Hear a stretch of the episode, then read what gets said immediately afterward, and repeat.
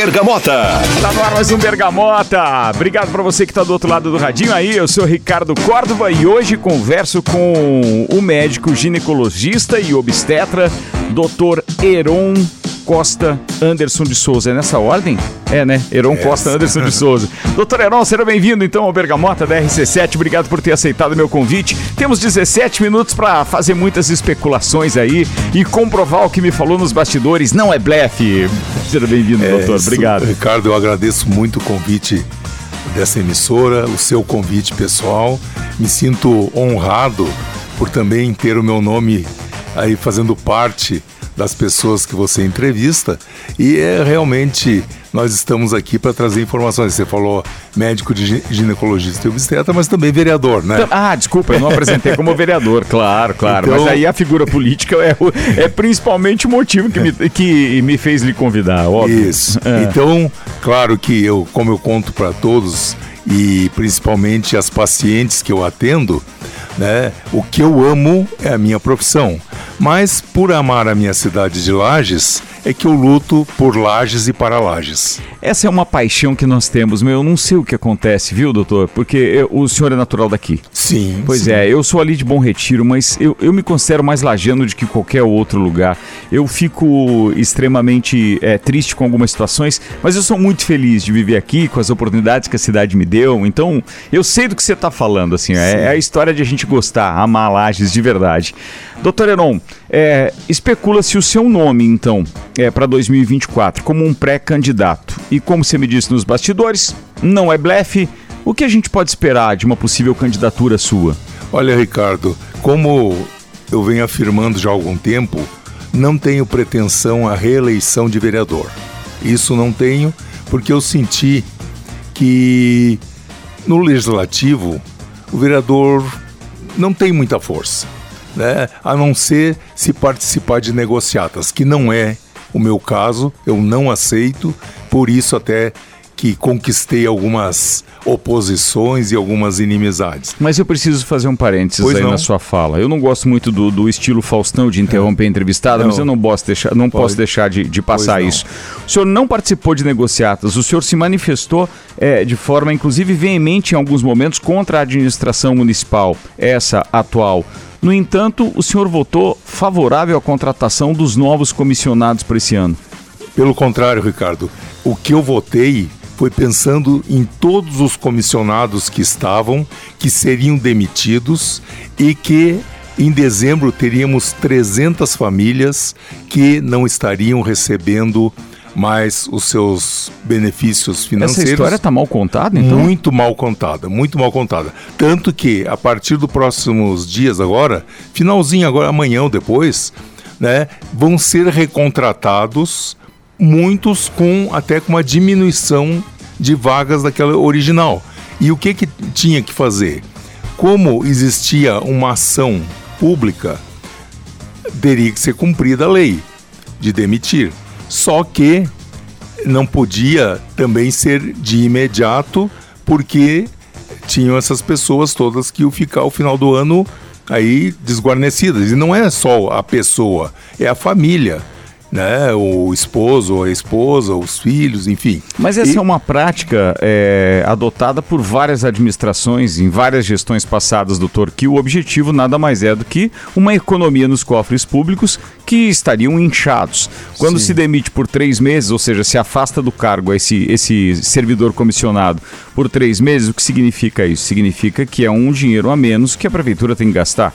É, só que também, em consequência desse dessa demissão, foi feito o que a gente chama de ADIM, que foi um acordo né, com o Ministério Público, e que esse acordo teria que rever e recontratar ou contratar outras pessoas de cargo comissionado também. Então não é fato que 100 novos comissionados foram admitidos? Não, não, não. Eu, eu não posso te dizer agora.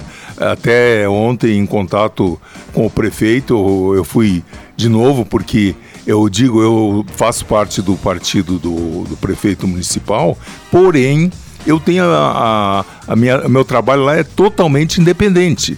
Tanto que quando são coisas que não condizem com o meu pensamento e com o pensamento daquelas pessoas que eu represento, eu voto contra.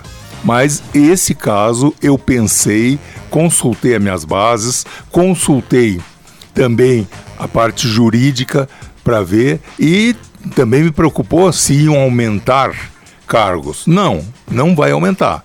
É, isso é, eu já confirmei, já observamos. O que vai ter é uma readequação devido a uma ação do Ministério Público que assim determinou. Né? Doutor Heron, é, o senhor citou agora é, a questão jurídica, inclusive, que foi consultada. Não posso deixar de citar nessa entrevista um embrólio jurídico no qual o senhor está envolvido, que é de 2020, que relaciona alguns atos no Hospital Infantil Seara do Bem.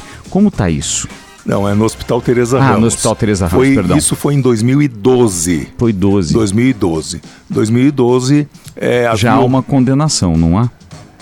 É, eu estou protegido pela justiça, né? É por isso que eu não perdi meu cargo de, de vereador, eu continuo elegível, continuo com todas as ações e inclusive ontem eu tive a informação que agora, logo mais uns 10, 12 dias vai em que ter. esfera está esse tá processo? a nível federal. Ah, já está no é, STF. Até porque houve uma falha é, jurídica grave aqui em Santa Catarina, que eles é, tomaram uma decisão contrária ao que a nível superior, eu não sei agora se é Supremo ou, uhum. ou eu não sei qual é o órgão lá, mas a, a nível superior, eles voltaram e puxaram essa ação para esse momento é, que aqui não teria mais é, não teria mais é, poder de decidir. E eles fizeram isso, então é, o meu advogado em Brasília, junto com os meus advogados aqui de Santa Catarina, eles reverteram porque viram que houve um erro. Até o meu advogado de Brasília, é, muitas vezes ele estranha, porque ele diz assim: será que tem alguém que tem muita influência aí? Eu disse: eu não sei, não posso afirmar. Mas a gente sabe que influências existem. Né? Sim, né? sem dúvida. Existem e, interesses. Né? É, então, o que, que aconteceu? Foi, na época, eu trabalhava ainda, eu já estou aposentado há mais de cinco anos no Hospital Teresa, Teresa Ramos.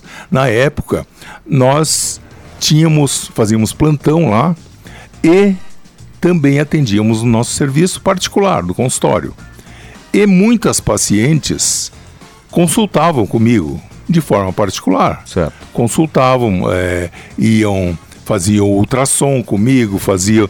E tudo isso, elas, claro, pagavam porque estavam no meu consultório, é o meu serviço. Né? E muitas delas, muitas delas é, pediam, por não ter condições de fazer de forma particular os procedimentos, se eu podia fazer quando eu estivesse lá, ou se eu estivesse lá. No hospital. No, hospital caso. de uhum. plantão. E eu fazia, e não cobrava, claro. Né? Só que algumas pessoas pressionadas, que eu sei que foram, né, por entidades aí, uhum. é, disseram... Atrelaram o serviço do consultório é, isso, ao serviço e, da, do hospital. E, infelizmente, né, houve. Você sabe, né, eu não posso citar, mas claro. até hoje existe uhum. né, esse negócio de ter uma remuneração extra de, de profissionais. Explicado Mas, isso, tudo, tudo isso não vai interferir nas suas pretensões políticas para esse ano? Eu acredito que não. Acredito que não, porque nós temos assim a tranquilidade e a certeza que o meu apoio jurídico está fazendo todo esse trabalho e também irá estar tentando para isso. Tanto que no, no primeiro mês que eu estava, que eu assumi a função de vereador, pessoas ligadas ao partido que infelizmente eu ainda represento, eles tentaram a todo custo uh, fazer isso, caçar o meu mandato. E eu estou aí, né, encerrando agora no final do ano o meu mandato e estou trabalhando tranquilamente, atendendo lá na Câmara, indo nas sessões, participando de tudo, de cabeça erguida e tranquilo. E aqueles que, por uma forma indevida, tentaram, alguns já estão aí na mídia, ou foram presos, ou foram condenados a outras situações. Que, enfim. que situação então, a gente está vivendo no nosso Ricardo, município atualmente, doutor? É, eu, só, eu só gostaria de te dizer, uhum. eu tenho alguém que me protege. E o meu Deus é que resolve, ele é o meu advogado.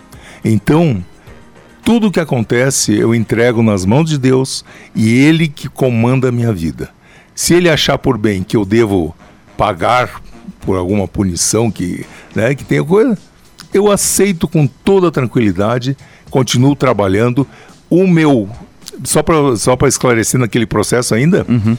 eles, quando tentaram me condenar, aqui em primeira instância, que depois, outro momento da, a gente pode falar, okay. mas mandaram para o meu conselho de medicina é, a denúncia e a, e a intenção de condenar.